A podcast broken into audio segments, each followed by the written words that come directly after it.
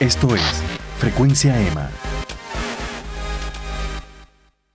Estás escuchando la tercera temporada de Frecuencia Emma. Yo soy Emanuel Márquez del blog Easy Endurance y en el episodio de hoy conversamos con la leyenda del ciclismo urbano en Nueva York, Alfred Bobet Jr. Desde Aguadilla, Puerto Rico, hablamos con Alfred de su niñez llena de travesuras y su llegada a la ciudad de Nueva York cuando era meramente un adolescente, cómo se fue desarrollando como mensajero hasta convertirse en el mejor, cuándo fue que quiso comenzar a competir y convertirse en todo un atleta de alto rendimiento, y cómo fue esa llegada de la moda de Fixie y el nacimiento de series como lo fueron el Monster Track y el Red Hook. También hablamos un poquito sobre su rol en la creación del primer equipo semiprofesional de ciclismo piñón fijo, el Chinelli Chrome, el boom que hubo en Puerto Rico con estos eventos como fue el Fíjate y sus planes para aportar a la comunidad ciclista ahora cuando está de regreso en Puerto Rico. Quiero darle muchas gracias a mi amigo Luis Gonzaga por coordinar este encuentro y acompañarme en el road trip. También a mi pana Arturo Vergés, que estuvo por ahí de Seton Man. Recuerden por favor dejarnos una valoración de 5 estrellas donde quiera que escuche este podcast para seguir llegando a más personas. Y visitar nuestro blog easyendurance.wordpress.com para más artículos originales, entrevistas y cobertura de eventos. Y también chequea nuestro fanpage en Facebook donde tenemos todo nuestro contenido. Nos estamos acercando al episodio número 50 del podcast, así que estamos buscando un invitado súper especial para tener esa entrevista para ustedes. Esperamos hacer el anuncio prontito ya por ahí en esta semana. Así que sin nada más que decir, vamos a hablar con Alfred Bobet Jr. en frecuencia EMA. Bien amigos, estamos directamente desde Beautiful Aguadilla, el precioso Aguadilla, como dijo Alfred hace un momento, hablando un ratito con una de las leyendas. Yo creo que no te gusta mucho ese término, pero... Me suena, pero vamos a ver. Una de las leyendas del fixed bike, ¿verdad? De la bicicleta de piñón fijo, especialmente en la cultura de New York, de Nueva York, de lo que es Red Hook, de lo que fue el Monster Truck. Pero que al final del día es puertorriqueño. Soy boricua. Eres boricua full y por eso estamos aquí en Frecuencia Emo tratando de conocer un poco más de ti. Alfred Bobet Jr., ¿cómo te encuentras? Me encuentro fenomenal. Tremendo día en esta isla tan bella que tenemos. Gracias por aceptar la invitación aquí en el podcast. Eh, vamos a conversar un poquito de todo. ¿verdad? Esperamos. Pero de todo, de todo, de, todo, de Hasta donde tú quieras. pues vamos a llegar hasta donde tú Porque quieras. Hay ciertas cosas que no puedo decir. Pero bueno. Alfred, eh, comenzando por tu niñez, ¿tú naciste aquí en Aguadilla y luego te trasladas a Estados Unidos? ¿Cómo es la cosa? Este, yo nací en 1973 en el Bronx, South Bronx, cerca de Yankee Stadium. Ok, pero tengo entendido que estás yendo back and forth. Ah, exacto, no, y a los dos meses de haber nacido, pues en esa época mi padre estaba saliendo de Vietnam y acababa de terminar su tour y estaba de camino y, de regresa a, regreso a Puerto Rico. Ok. Y entonces a los dos meses pues llegué. Llegaste. ¿Y cuánto tiempo estás aquí en Puerto Rico hasta que ya definitoriamente te vas a vivir a los Estados Unidos? Eh, bueno, estuve aquí hasta los nueve años directo de, y después a los nueve, de nueve a once regresamos a Nueva York porque las cosas económicas en los 80 estaban un poco difíciles y mis padres pensaron de que eh, tendrían una mejor eh, oportunidad ¿no? de vida. De vida. Y pues decidieron venderlo todo. Estábamos en Bayamón en ese tiempo. Y llegamos a Nueva York cuando tenía nueve años. Entonces estuvimos ahí unos dos años en eso las cuestiones del divorcio y como es la vida life pues ahí mi madre regresó y eh, en mi niñez la pasé en Bayamón.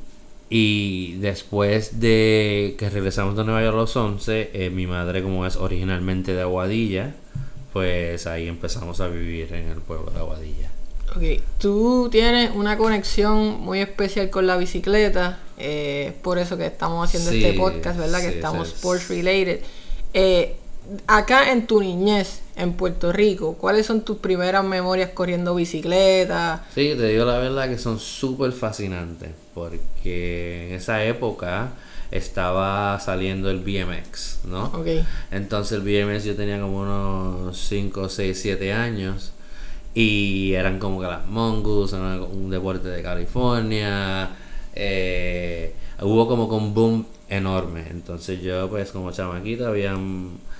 eh, yo vivía en Covadonga en ese tiempo. Habían vecinos y qué sé yo que tenían acceso a Bici Linda y eso fue lo, mi primera memoria de ciclismo. Entonces ahí empecé a competir y a correr un poco de BMX y, y así estuve, ¿no? Que antes de tú llegar a los Estados Unidos y entrar en lo que fue el Bike Sí. Messenger y todo eso, ya tú Sí. tenías un background aquí en Puerto Rico. Sí, en- mi, mi abuela logró comprarme, no sé, yo estuve jodiendo la vida por un jato, pero eh, que me dio la bendición de darme una bicicleta. Entonces, pues eso era como que mi escape y tenía, no sé, ahora que miro hacia atrás, eh, me imagino que tenía un super freak talent, ¿no?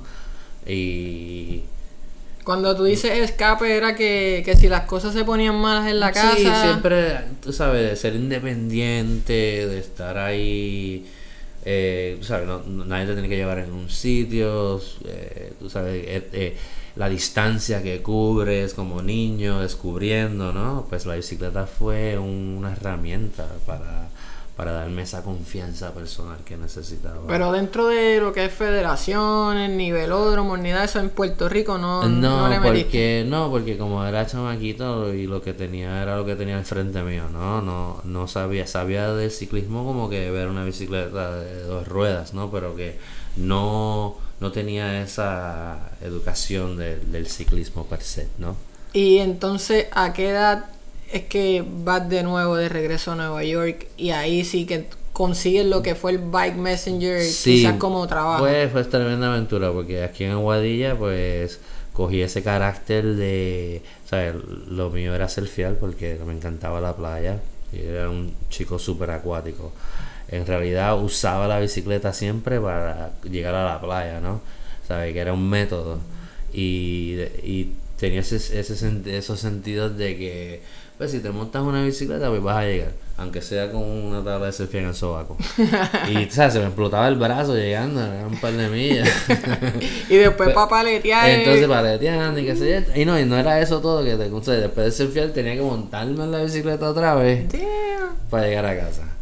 Pero eso fue mi capítulos hasta los 16, 17. Entonces como a los 16 o 17 ya yo estaba jodiendo mucho y no estaba prestando atención a las cosas eh, académicamente, ¿no? Como Travesuras de, travesuras de de niñez y tú sabes, cuando uno se encuentra en situaciones que no es que estás pasando hambre, pero estás tratando de sobrevivir, pues tú tienes que buscar tu propio son, ¿no? Como Claro. dicen. Josiel. Sí, exacto. Entonces, pues yo en eso, a los 13 años, empecé a repartir periódicos. En Puerto En Rico. Puerto Rico, la organización. Ok. Entonces, o sea, que era otra fucking pesadilla porque eran 200 periódicos, 200 nuevos días. Yo me acuerdo de esa Súper pesados. En un domingo por la mañana y tú lo que quieres es llegar a la playa, imagínate. Pero que se me, me dio ese sentido de, que pues trabajo en mi bicicleta, me gano un par de pesitos y hago lo que quiera durante el resto del día. Lo que hacer siempre por la mañana. Y esa fue mi primera experiencia de, usar la bicicleta como un método de, de ganar dinero eh, económico. Pero después de esa época de playa, Alfred, tú llegas A Nueva York. Nueva York, que esto es a los 16, 17 años Exacto. también. Y allí, obviamente como acá, me imagino que te ves apretado, necesitas Sí. de alguna manera Sí, ganarte sí. tus pesitos. Y cómo decides que es el Bike Messenger o, o, verdad, qué es lo que vas a Es hacer. bastante interesante porque yo, pues a esa edad, como lo único que podía hacer era, eh, como conocía a una persona acuática y el ciclismo eh, era secundario. Entonces, las habilidades mías de, poder, de, de- de natación, pues me, me ayudaron a hacer salvavidas en Oh. Rockaway Beach y Coney Island. Entonces, pues ahí siempre usaba mi bicicleta ese verano, hacía los 17, usaba mi bicicleta para llegar a la playa y qué sé yo. Y después llegó el invierno y no tenía trabajo. Y mi papá guiaba taxis, Ok. yellow cabs. Digo, oye, tienes que hacer algo. ¿Sabes? Como que muévete. Ayúdame. Ajá, sí, porque estábamos los dos en ese tiempo, ¿no? Y yo ve como chamaquito, Y, y, si, y me pasaba corriendo bicicleta por toda la ciudad, ¿sabes? Como para arriba y para abajo. Y me dice, ¿por qué no te hacen mensajero? Ah, y yo, ¿qué carajo es eso?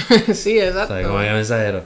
Eh, si me, me explico, ¿sabes? Básicamente eres como UPS, FedEx, o ese tiempo no lo había, pero este es un cartero que lleva todos los parceles el mismo día, ¿no? Y, vas en bicicleta y corres por toda la ciudad, ¿no? Pero que para ese tiempo no era fashion. No era, era fashion, no no. era como ahora que No, que todo el mundo un quiere ser criminales y gente que chorro de puta, ¿no? y gente que no que no tenían otras opciones de trabajar, o sea, que como era algo tan en la calle, tan in your face y super life, o sea, las personas y los caracteres que eran mensajeros no eran tus típicos deportistas, ¿no? ¿Y recuerdas que bici fue la primera que tuviste para ese trabajo? Eh, sí. No era una 16, no era una No, BMX. este, no, no, no, Pues no, ibas a estar todo el día en una entrega nada más. No, pues a esa, pues entonces, un fast forward del BMX, de la generación del BMX, pues llegó la generación de las mountain bike. Ok. Y todo el mundo con su mountain bike, y salió la Gary Fishers, Uf. right? Right, Y right. salieron la Specialized también un poco, la este la Specialized que, que salió típicamente de esos modelos era una que se llama una Hard Rock Una y una Rock Hopper que después fue la, una de las versiones más allá, ¿no? Bueno, unos años después. Y nada, pues en esa fase de las mountain bike, pues yo me compré una mountain bike, una Hard Rock, que tenía unas ruedas de 26. Y con esa destruiste la ciudad de Nueva York por ahí. Sí, ahí fue que empezó la aventura. Entonces, pues, no sé, este, eh, trabajé en unos bike shops mientras tanto también, porque necesitaba piezas y ¿sabes? otras, otras maneras como que de, de- de seguir sobreviviendo, ¿no? Y me encantaba el ciclismo. Y fue que me, me enamoré de, de- de lo que estaba haciendo. Tenía un poco de rabia y eso pues me ayudó, no sé. eh, Siempre fue como algo de anger management. Eso fue exactamente. Siempre, ¿verdad? Siempre la bicicleta para ti fue una herramienta de Exacto. expulsar energía. expulsar energía y entonces y hacerlo de una manera positiva y constructiva, ¿no? Entonces, porque, ¿sabes? Me daba mucho tiempo para pensar, estaba como que las estar en una ciudad donde tanto es chaos y tantas jodiendas y tanta gente y tanto, tanto cosas negras, ¿no? Eh, la bicicleta como que me elevaba a, a un nivel de que no me tenía que enfrentar a esas- esos ángulos Right. de la ciudad. Sin embargo, Alfred, correr bicicleta en New York City no es para los, para los débiles. No. Eso, eso es concrete jungle y, Sí. y, y, y transitar Life. por ahí todo el tiempo 24/7 es bastante crazy. ¿Cuál era tu noción de seguridad, si alguna, cuando estabas corriendo por ahí? Yo, por lo que tú me expresas, es como que you never give a fuck. Tú ibas por ahí Sí. a lo loco, como dice Pero- uno, pero... Ajá, pero calculado. Pero calculado. ¿Sabes? Lo, lo que la persona normal ve es un, es un, un- ¿sabes? un loco, como que ¿qué le pasa a este hombre, pero yo soy una persona súper calculada y me encanta la matemática y es todo ángulos y velocidad y calculaciones, tú sabes, cosas como, físicas. como Premium Rush. You know, esa movie que de sí. momento él para y hace como que un cálculo de que cabe. Sí, exacto. Y entonces nosotros como seres humanos también tenemos la capacidad de, de pensar como la película Matrix. O sea, que de repente aguantamos el tiempo y, y las cosas como que suceden, que, que tienes como que, ¿sabes? Un control de, de cada milisegundo que vives. Right. Esto, una vez ya estás sumergido en la cultura de Bike Messenger, estás por la calle todo el día haciendo delivery. ¿Cuándo pica esta vena de competitividad?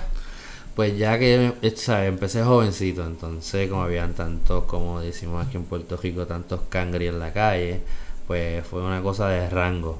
Y poco a poco empecé a subir en competiciones y estar en la calle todos los días, porque son los mismos competidores que veía en los weekends, ¿no? Y no era solamente correr bicicleta, pero sino tener como que un sort of eh, autoestima así súper fuerte, o sea que te, tú eres un ya cuando estaba en los 20 y pico, que ya llevaba unos 6, 7 años, casi 10 años en ese tiempo, pues yo de tanto estar con estos mismos competidores en la calle, ya los conocía. Ok. Entonces la noción me llegó que una carrera de Halloween. Entonces, pues yo sabía que en mi mente, porque siempre les rompo el culo a la calle todos los días, ¿tú me entiendes? que, que yo sabía que si iba a competir este weekend, que les iba a ganar. O sea, que, esta seguridad la- de repente, después de tantos años de verlos en la calle siempre, y, y tú sabes, también te respetan, porque o sea, en, la calle, en la calle tú compites todos los fucking días. Siempre hay alguien que quiere darle más rápido que tú, ¿sabes? Sí, sí, sí, sí. Cosas. constantemente peleando por tu espacio, Ajá. como para marcar. Aquí está Alfred, you know, step away. Sí, una cosa de respeto también y no solo eso, venía con la noción de- del trabajo y, y mientras más rápido y más habilidad tú tenías, más tus jefes confiaban en ti y te daban paquetes más importantes Ok. y trabajar con compañías y abogados y, y, y, y- tú sabes, En un punto, tú ser un mejor ciclista Sí. significaba more money, tam- exactamente. era mejor negocio para ti. exactamente. Y por eso, pues tuviste que evolucionar hasta. Ajá, inconscientemente, pues exacto, me evolucioné. Entonces tenía como que este flow de, no sé, como siempre fui playero y fui surfer, pues eso, pues apliqué ese, esa espi- espiritualidad que se dice Yeah. a la, a la calle. Entonces lo, lo, veía, lo veo todo como, como agua. Right. ¿Y sucede para ti más lento en, en tu mente, en tus ojos? ¿Sucede el mundo más lento de lo Sí, que para a, nosotros? a esas velocidades, ¿no? Porque son unas velocidades y calculaciones que en realidad te tienes que meter por boquetitos que, que ningún ser humano, ¿sabes? Con- su- Contemplaría hacerlo, ¿no? Claro. En, en- y, en, en esos milisegundos que de repente se te tira un carro y hay, y hay como que un espacio que... que y, y entonces poco a poco descubrí los límites y lo que era posible y, y la noción del, del espacio y el tiempo. Y eso es un más o menos calculaciones así en mi mente de que, que, que sé como basado en la velocidad y distancia donde quiero estar exactamente en el segundo que quiero estarlo. Uno habla contigo de estas cosas y el vibe que, que le da a uno es como que de filósofo, como tienes un Sí. approach bastante filosófico Sí, al ciclismo y tengo- romántico también. Gracias. No te enamores mucho, no, pero no. gracias. Pero tienes un approach romántico Gracias, de no, la sí, forma que lo ve y que lo, y que lo describe.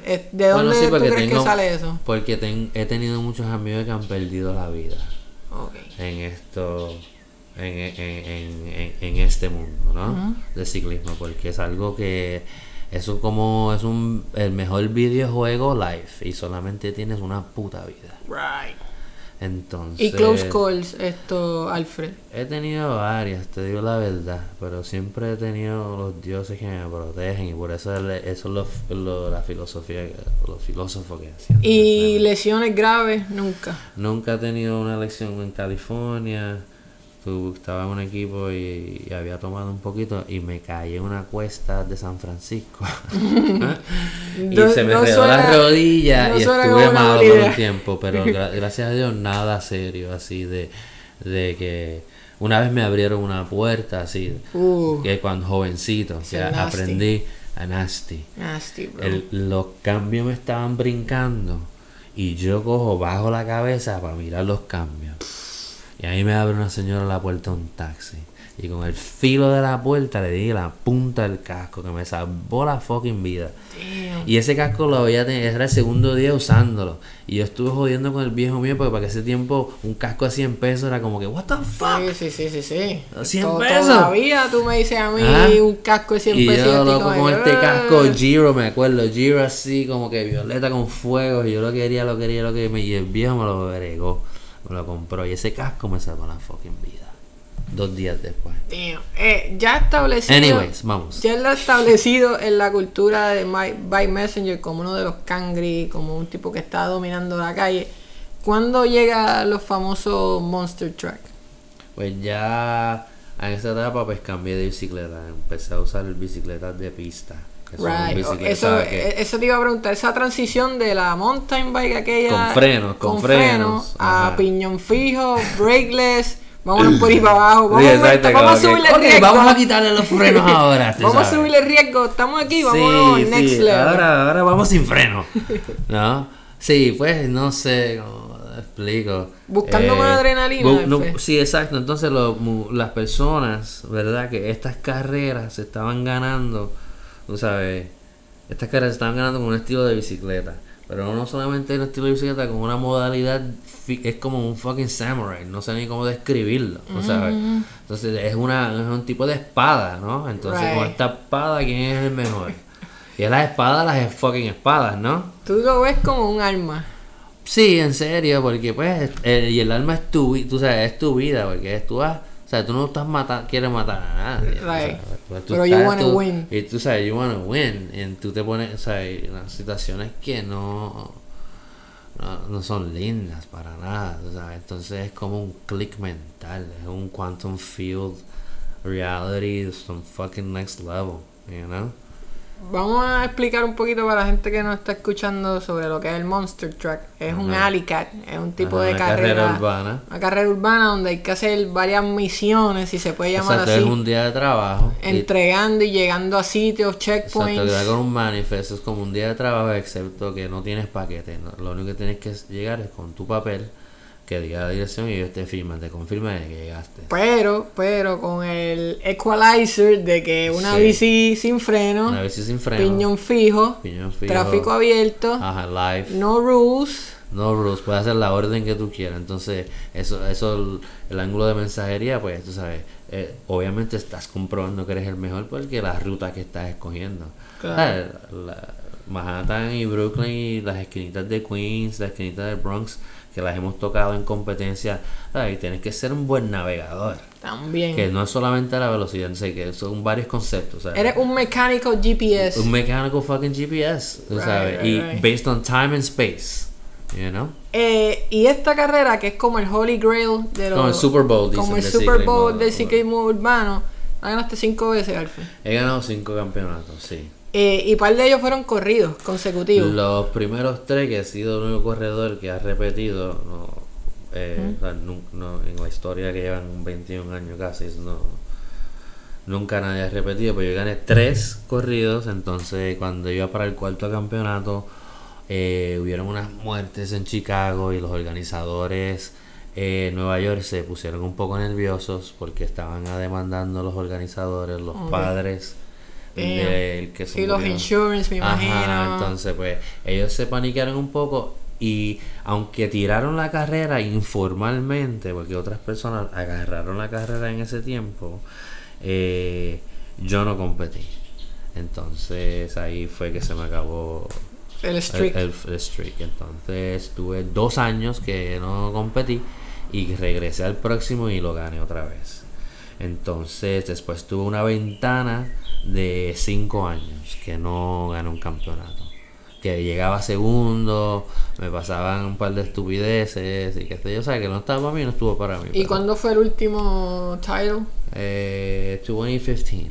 2015, que no hace tanto. so- No, no. It shows de que si tú te Sí. pones para eso, you still have it. Eh, you know, tengo un récord de una ventana de 15 años de dominando la ciudad en el ciclismo urbano, ¿no? Y bueno, fueron unos largos 15 años, 15 años bellos, feos, Right. eh, de todos, ¿no? De todo, Pero circle. que, eh, o sea, la gente dice, no, la leyenda de Freboe, y es, o sea, me está, ahora es que estoy, no que estoy entendiéndolo, ¿no? Porque en el momento lo que estoy haciendo es viviendo mi puta vida, ¿no? Antes de que se fuese de moda, fucking hipsters y, y lo que fuese, yo lo que estaba era tratando de sobrevivir. Eh, títulos, cinco títulos de Monster Track. Ajá, me dijeron viejito y me encabroné. Dos, dos preguntas clave.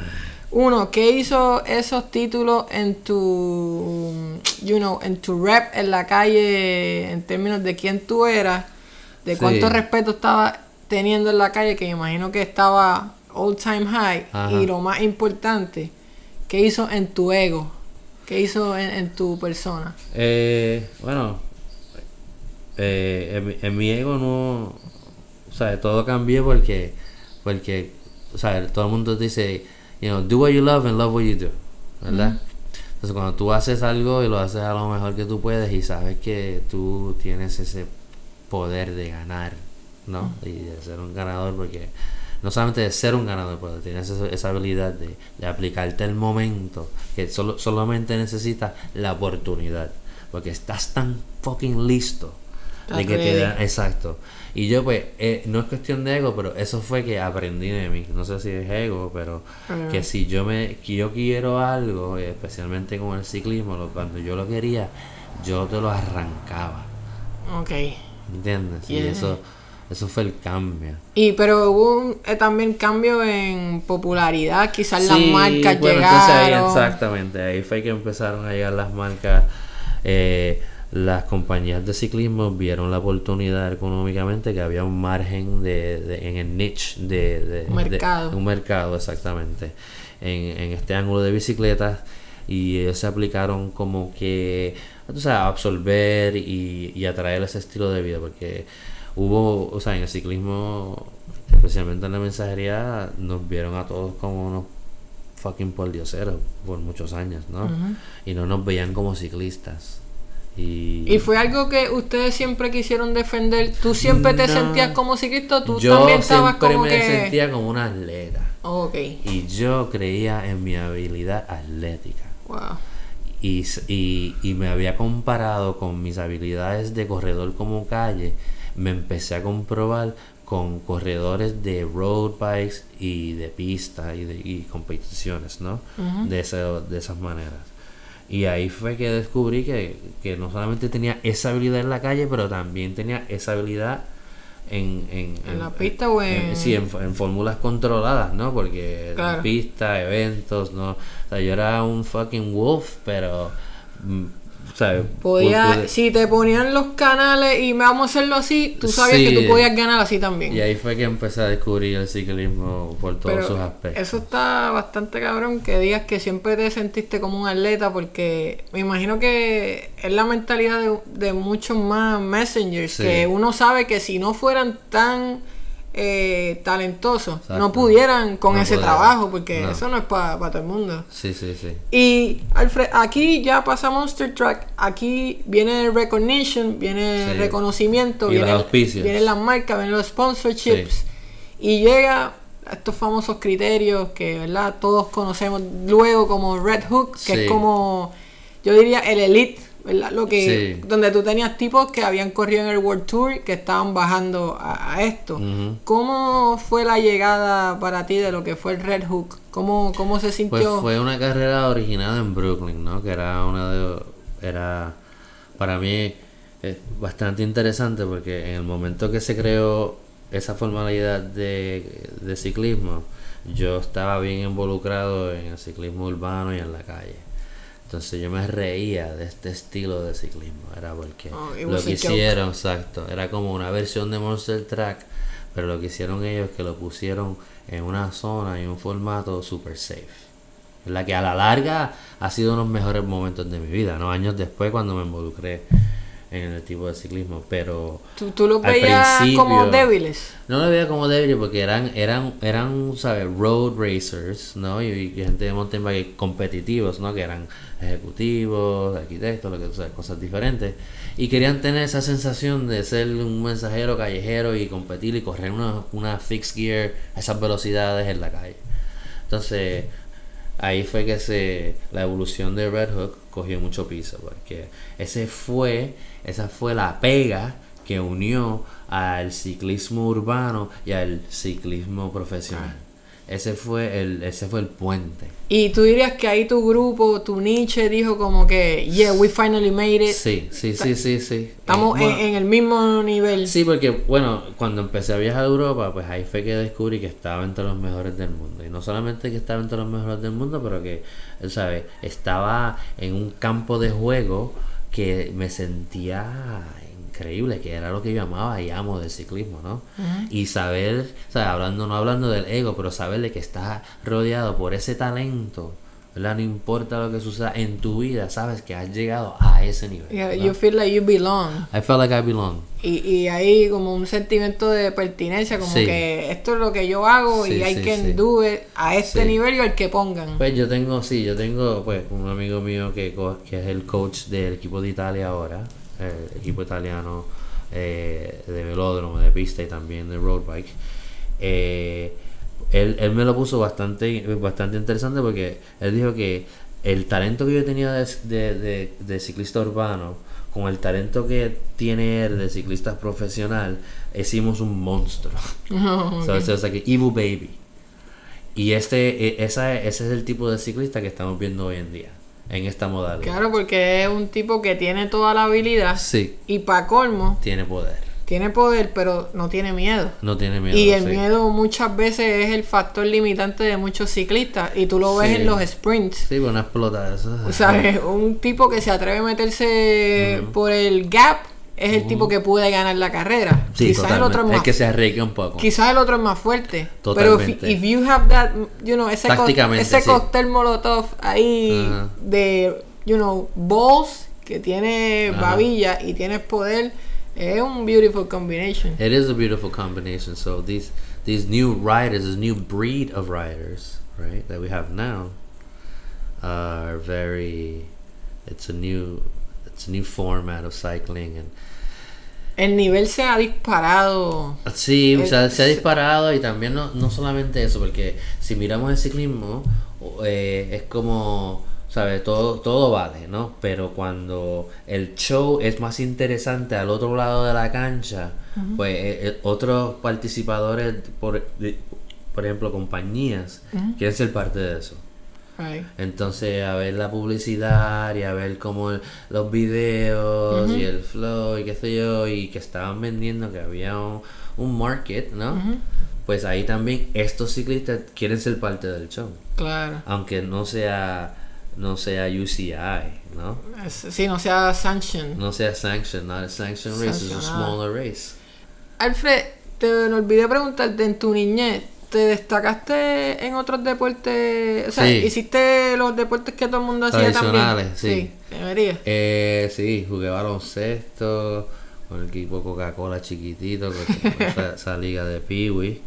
Este, y después pelota. En Bayamón se juega mucha pelota. Y jugué pelota, fui pelotero, competí, creo que esa era la versión para ese tiempo del Little League World Series. Eh, aquí en Puerto Rico hice, hice el equipo de, de Cruz Azul. y, y no, jugué mucho béisbol. Me encantaba el béisbol. Pero cuando me fui para Nueva York a los nueve años, pues el béisbol cambió. Porque ya el idioma, la actitud, y ya no quería jugar béisbol porque los chamaquitos como que no me... O sea, no era el mismo feeling. Ok. O sea, estaba acostumbrado el, a- al camaraderie que había aquí en Puerto Rico, ¿no? Con- Y allá era super rough. Allá era un poco diferente. Era, entonces, pues eso me, me sacó de, de- ¿Tú vivías en un área de Project o tú No, vivías yo en un no- área súper buena en el No, Bronx? yo vivía en el South Bronx. O sea, mi, mi abuelo tenía una panadería. Entonces era en esa zona, un fucking casa, era la época de, de, de crack.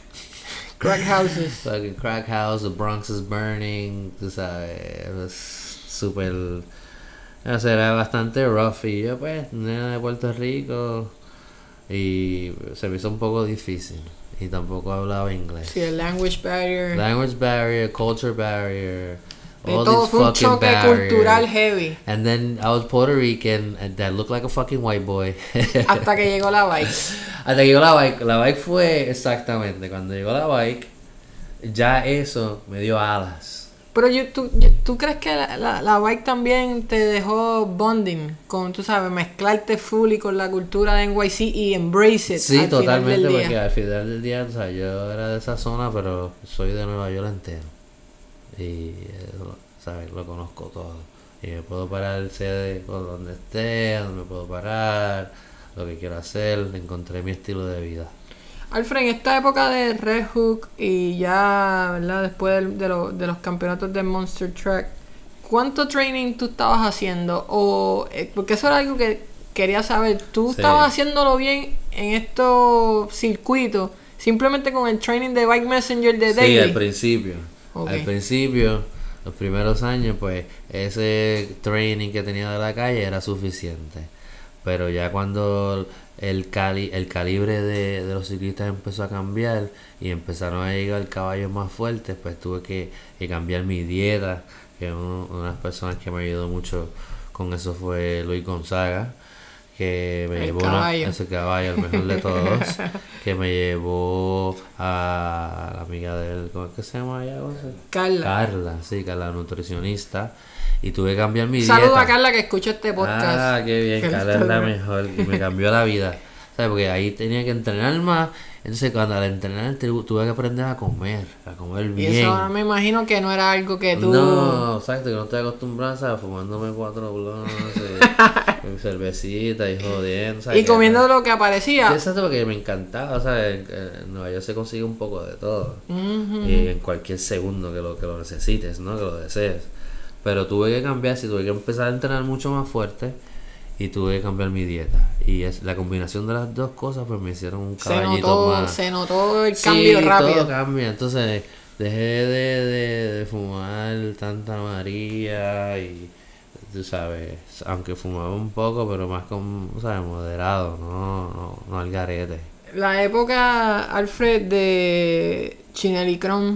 Eh, que para mí es como que es la primera memoria de un equipo montado bien de Fixit. Sí, de- fue de- el de- primero. y es lo primero que yo recuerdo. Esto debe haber sentido como un rockstar. Como, ah, Sí. I made it to the big leagues now. Sí, y, y sabes lo interesante de eso es que lo formulé yo. Y fue una idea que estuve en Milán para uno de los Red que entonces Chinelli ten- me tenía a mí y tenía a Neil Bistek. Y Neil Bistek había ganado varios Red Hook y campeonatos en ese tiempo, pero él venía del mundo de, de, de road bikes, ¿no? Y de ese mundo profesional. Y entonces lo, el Chinelli lo tenían a él y me tenían a mí. Entonces lo- los dos somos de Nueva York, pero no nos hablamos porque somos de mundos diferentes. Entonces en Milán nos encontramos los dos, entonces él hizo terrible yo creo ese año y a mí me fue súper cabrón. Entonces pues hablé con Antonio Colombo después de la cajera y dije, bueno, para el año que viene tenemos que montarnos bien. Y ahí fue que empezó la aventura de hacer un equipo formal, ¿no? Entonces Chinelli no había tenido un equipo nunca profesionalmente hablando, ¿no? Eh, Estuvo en el tour, tu- tuvieron corredores auspiciados, pero nunca han auspiciado un equipo full, ¿no? En esos Grand Tours. Y era esta la versión de ellos como hacer algo diferente, algo urbano, o sea, a different twist. Y le Y- aplicaron todos los mismos, disculpa. No te preocupes. Y perdona, Alfred. Y tú eras, además de corredor, tú eras como un creative director también. Sí, Porque tú lo conceptualizaste sí. y después de las cosas que se hacían, Sí, de las bicicletas y todo eso, tú sí, tenías desde tu... el principio yo tenía una estrategia, desde el principio hace muchos años y antes de Chinel y antes de Monster Truck, este, yo vengo del mundo también del surfing y el del skateboarding, ¿no? Y, y me encantaba la idea de los videos, de, de you know, skate videos, like BMX, like urban videos, me, me encantaba esos conceptos y, y sabía los seguidores y, y ese marketing side que podía yo influenciar, ¿no? Si aplicaba eh, lo del ciclismo urbano, que era lo que me gustaba a mí. Entonces yo cogí ese modelo de lo que estaban haciendo esa industria, ¿no? Y la apliqué al urban cycling. Entonces ya muchos años después, pues, que estoy en Milán, pues eso fue, eso fue una de las cosas que, que me ayudó, ¿no? Fuiste un visionario. Exacto. You saw it before I it saw was it. really developing. Sí, y cuando, pues, o sea, listo para la, para la oportunidad y, y picando poco a poco, pues se formuló algo y estaba cream of the crop. Cream of the crop. Y recuerdo viniendo a Puerto Rico, creo que fue el 2014, un fíjate Sí. que hubo aquí que vino el equipo completo de Sí, videario, sí. Esto, eso estuvo crazy. Estuvo en el. Choliseo allí, Ajá. es como que una de las mejores carreras que yo Sí, he visto de en vivo, son, esas carreras son en vivo. Y como se dio, me acuerdo los muchachos de Puerto Rico, Eduardito creo que fue, que se escapó con Richet. Ah, eso sí. fue una locura. Fue un show, fue un show. Y Eh, también Handy estaba Randy. ahí. Que me, que me quería, me quería dar un knockout. Que yo lo quiero tanto. Porque él es boxeador, ¿no es? Eh, Handy- Oye, hablando de eso, Bobe, cuando Ajá. Randy gana el rehook en Londres, Ajá. obviamente un, ¿verdad? un tipo de Puerto Rico, de, la, de la escena de Puerto Rico. Ay, ¿Qué Dios pasó mío. por tu mente? Ese boricuita. Pues, te digo la verdad que la primero que nada, la sprintea que dio y las ruedas como, el sonido de las ruedas, que era guau, guau, guau, guau, guau. Es que porque yo pinché rueda en la final y la pude ver, ¿no? Desde el sideline. Pero eh, fue un gran orgullo tener un puertorriqueño ganándole a, a, a- candidatos que han hecho el Giro de Italia, por ejemplo, ¿no? Eh, y, y tour- o sea, esos single day tours, know, grand tours. eh, classic, Grand Classics. Y nada, tener a Randy ganar fue súper interesante. Era como que mi parte de, de lo que yo estaba haciendo era no solamente por, por mi personal, por, pero sino introducir y darle eh, oportunidades a otras personas también. Inspirar a otros, ¿no? Y, y dentro de esa inspiración, Puerto Rico era parte. Seguro, y, y Randy fue un gran ejemplo de eso, porque eh, Randy compitiendo conmigo, yo traje esos equipos de, de Europa, esos, compe- esos competidores de Europa, y estuvimos aquí y le, y le dimos como que una idea de las posibilidades, ¿no? Y ya un- va- varios años después, Randy ya está un poquito mayor, más hombrecito, va a Londres y le rompe el culo a todos. ¿No? Era como que fue un eso eso para mí fue un gran éxito. Él ganó la carrera, pero yo, o sea, he hecho de mi parte. Yo quiero siempre he querido motivar y inspirar, ¿no? Y, y creo que Randy fue un buen ejemplo de eso para, para mí. Eso que tú dices de él sprinteando, eh, yo lo he vivido eh, en, en vivo, corriendo acá en Puerto Rico. Yo creo que se lo había comentado a Luis Sí. también, que es uno de los tipos más explosivos que yo he visto. Sí. Sí. una bicicleta de cero a full sprint. Sí, sí. este tipo, Power, cuando power. abre el throttle, Sí, he's gone. Tú sabes. Una, una de las cosas más fascinantes que yo siempre he encontrado que eh, del atletismo puertorriqueño es que el, el puertorriqueño es tremendo atleta. Right. de todas partes, de lo que se aplique. Eh, somos unos tremendos atletas y, y a veces no tenemos las oportunidades que, que, que nos podrían ayudar a florecer. ¿Por qué no tenemos un tipo en el World Tour, Alfred?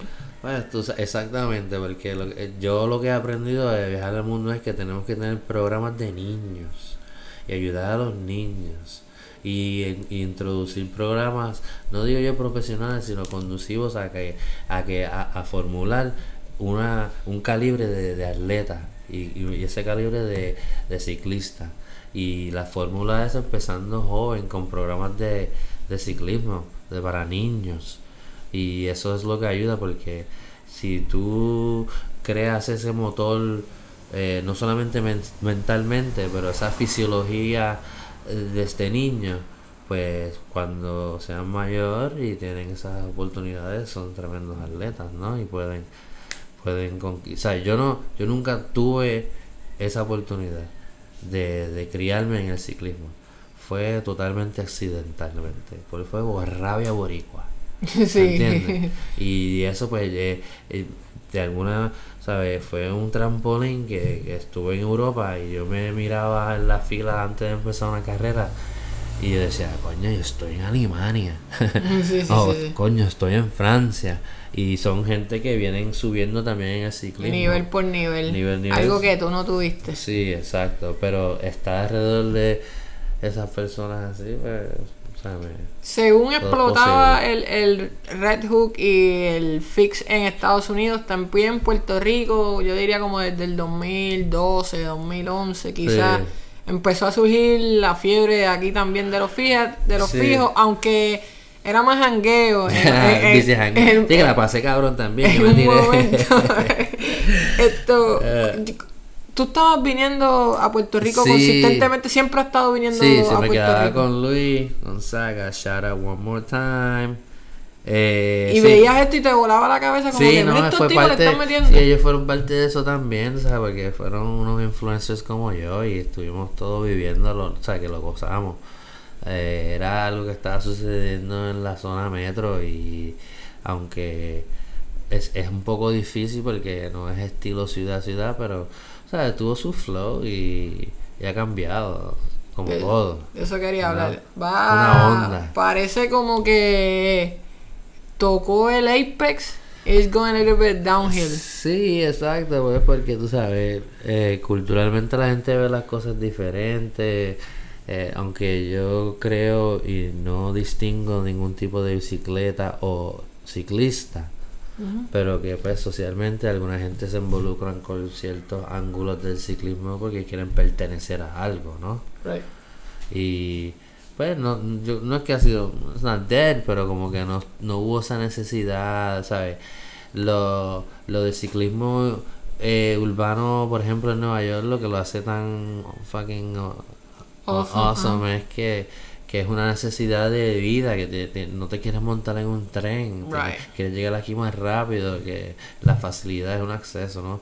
Aquí en Puerto Rico también, eh, in- inafortunadamente, eh, los conductores no tienen tanta educación de cómo comportarse al lado de un ciclista. Que yo creo que hablaste ahorita de los nenes y de los programas, programas Exacto. infantiles, pero es Sí. que yo creo que hay un problema grave de cultura ciclista Sí. que tiene que ver con la seguridad vial. Exacto, ¿sabes? sí, sí, sí, Si los papás ven que le están dando cantazo a, lo- a la gente, esto, difícilmente van a decir, vamos a llevar al nene a que haga ciclismo. Sí, exacto, porque es un peligro. ¿Dónde va a correr bici? Tengo que llevarlo a correr bici. Entonces Es ahí que- tiene que entrar el gobierno Sí. y decir, estos son los sitios. Sí, tienen, por ejemplo, hay programas". ciertos bike lanes que han reformado un poco, Sí, ¿verdad? que, sí? que ha sido, hecho, que ha sido un gran éxito. Brutal, ¿no? mano. Exacto, pero eh, hay que expandirlo.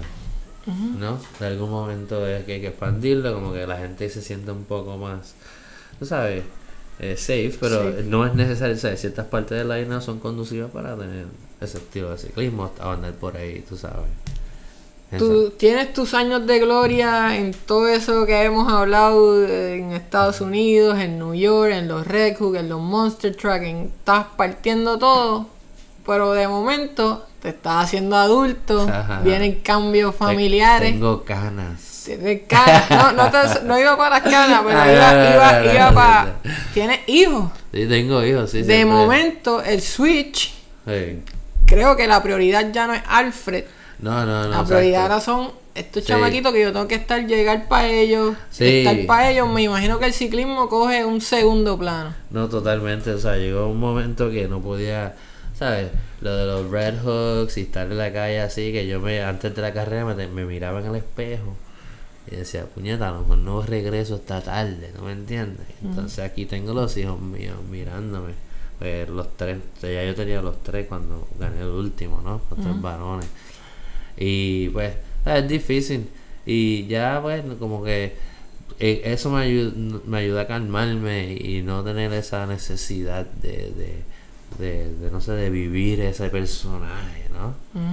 Porque eso era como que era, era otra persona, no es que era otra persona, pero era alguien, literalmente- literalmente decía, so, yo me tenía que convertirle en un fucking superhéroe, tú sabes, para hacer, para estar en ese momento y entrarle las puertas del infierno y salir por la parte de atrás sin, Sin, you know, without a scratch. without a fucking scratch, que es algo que yo siempre digo. Esto, ¿qué?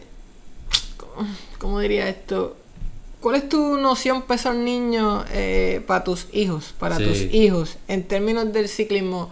Tú le hablas de la bicicleta, yo sé que ellos montan también, sí, sí, pero tú le hablas de ellos como la bicicleta como qué, como Una herramienta, como un, un eh, estilo estilo, de de vida. vida. Sí, tú sabes, primero que nada, yo nunca les exijo que se monten o nada, es algo que naturalmente todo ser humano tiene. Así que, que si tienes una habilidad y una posibilidad de hacer algo, que te montarías como niño, ¿no? Eh, ellos van a la escuela en bici, tú sabes, una herramienta. Apre- o sea, encima, encima de todo es, es una herramienta. Y, Eh, y, y lo hacen. y ellos la aplican. Lo aplican. Y te dicen, Dari, como que sabían lo que tú hacías. El mayorcito, sí. Y no te decían nunca como que, Dari, eso es peligroso. No, O- no. no, tú sabes también. Yo creo que era más peligroso yo cuando los tenía yo como pollitos corriendo en la calle, como que, tú sabes, ellos pasando conmigo en tráfico y ellos, tú sabes, lógico, enseñándole a un niño de 5 años cómo correr en la ciudad no es nada fácil. Ok. Eh, yendo avanzando un poco más después de toda esta montaña rusa, Alfred, estás de vuelta en Puerto Rico, estás de vuelta en Aguadilla. Y una de las cosas que más me llamó la atención es que hace un par de meses Ajá. hiciste una carrera, la 100 de la Palguera. Ah, que eso es una, es una carrera que en Puerto Rico está famosa, yo diría, Sí, mano. sí, sí. La, la- la participación es Habían alta. como 2.200 competidores. Eso, eso es un montón. Sí, es un Cuéntame de tu experiencia en la parquera y qué habías escuchado antes de eso que te motivó para bajar para Oye, allá. te digo la verdad que la parquera siempre ha sido una de esas carreras que he tenido en el bucket list, ¿no? Y como me encontraba en Europa en esos tiempos, Nunca la podía hacer, entonces tuve muchos años con eso en la mente. Mi padre es de esa zona de Cabo Rojo, de por allá, de cualquiera. Entonces, eh, yo siempre la he querido hacer, pero que la quería hacer con una bici de ciclocross, ¿no? Porque mm, he, he estado con más o menos esa fiebre, que es una, un cruce, para los que no saben lo que es una ciclocross, es, una, es un mix entre un road bike y una mountain bike. Es like the evil baby. y, pero la carrera de la parquera la pasé increíble, o sea, tremendo evento, muchas, muchas personas que la estaban pasando bien, eh, bien competitivo, que fue una de las cosas que me fascinó cuando arrancaron esos caballos allá adelante y decía, diablo, pero ¿qué es esto? Y los primeros, los primeros 40 minutos, ¿sabes? Al frente con el grupo, ¿sabes? Dando, cuando, cuando tocamos, salimos de la carretera, tocamos la tierra, salieron esos pollitos, yo, wow. y habían tanto, tú sabes, que cuando se cansaba uno allá al frente, salía otro caballito más. sí, sí, sí. ¿Sabes? Y se cansaba ese y salía otro caballito. Hasta que nada, la, pas- la pasé bien, terminé la carrera súper bien. Este, llegué en mi categoría, llegué número 13, creo. Pues se me pinchó una rueda. Ah, y ahí bad trip. tenía un clavo como de 1920. y si no quería salir el cabrón que se tardó. Pero, pero me encantó, me encantó, me encantó, me encantó todo. La organización, eh, las personas, eh, la carrera per se, porque yo corro súper bien en la calor, me encanta. Que esté Eh, sí, ahí, que as esté hard as it- as it Sí, can no be. sé por qué este chamaquito siempre ha tenido esa resistencia bajo el sol. Creo que esta sangre boricua que está súper hot. Pero mm, la pasé increíble, la, ¿sabes? No, no estaba de son de ganar porque sabía que estaba experimentando. Era, fui una de las únicas personas que hicieron la carrera con este estilo de bicicleta. Yo lo que hice fue que comprobar de que puedes hacer esta carrera en un tiempo competitivo con una ciclocross. Ok, ok. ¿no? Y eh, bueno. Le metiste, rompiste. Sí, di bien duro.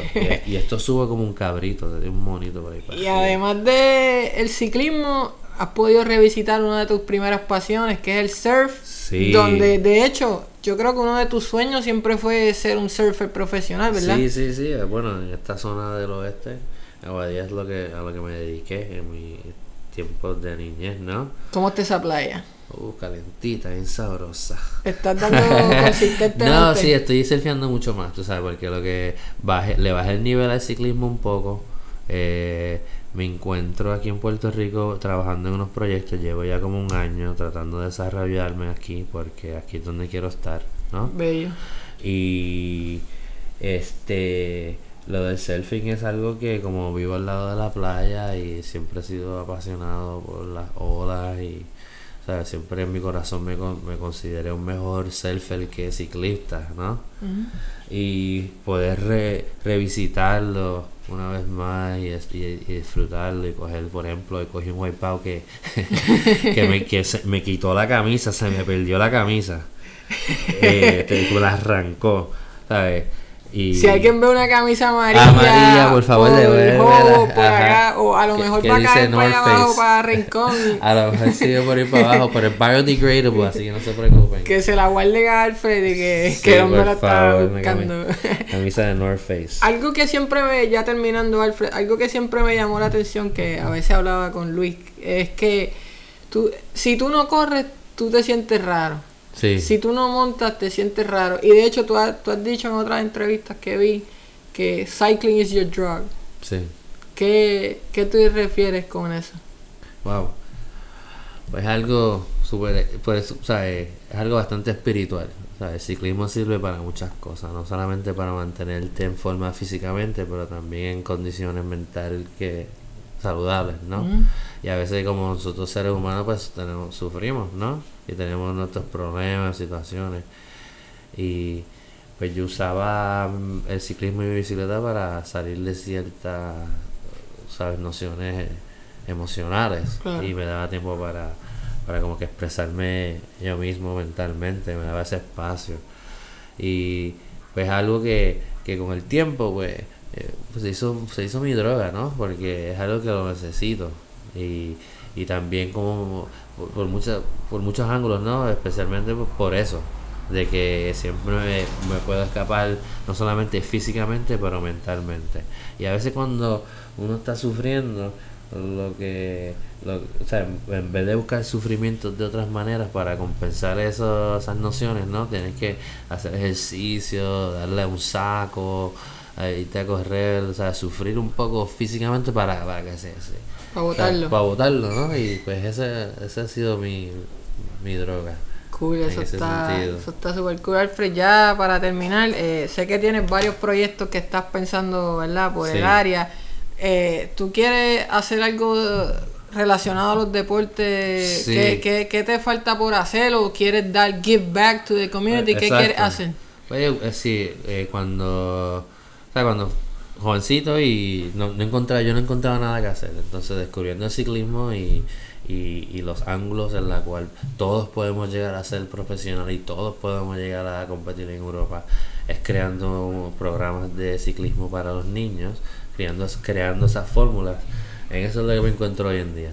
Eh, buscando y conectándome con gente que piensan como yo y le encanta el ciclismo para darle uh, oportunidad y, darle a la comunidad, ¿no? Porque ¿qué, vamos a hacer sin nuestros niños que son el futuro? Y en eso me estoy últimamente enfocando, no solamente en el ciclismo, pero también eh, en en el selfie, eh, crear programas de water safety y, y cosas importante. así. Sí, sí, porque es lo que, me, lo que me gusta, ¿no? Yo soy una persona eh, siempre estoy afuera, ¿no? no soy de oficina, ¿no? O sea, no soy, outdoors. O sea, soy, super outdoors, ¿no? Y, y es lo más que quiero. Bueno, Alfred, yo te agradezco que te hayas sentado conmigo este rato. Eh, ha sido un placer para mí. Yo había escuchado mucho de ti y creo que has llenado, has sobrepasado mis expectativas. Definitivamente eres un living legend. eres una leyenda viviente. Y espero que se repita esto más adelante, ¿verdad? Y que podamos correr el bici, venir para acá, para Guadí, meterle por ahí, para que me haga sufrir un ratito, pero más que agradecido y sabes que lo que necesites, Easy Endurance, es tu casa. Muchas gracias, muy amable, gracias por la entrevista, en realidad me llena de hablar con personas que piensan así como yo y, y queremos dar a la comunidad atlética. Gracias, Alfred. Gracias por escuchar Frecuencia Emma. Recuerda suscribirte a nuestro podcast para más episodios como este. También visita nuestro blog en facebook.com Easy Endurance para más artículos originales, videos y noticias.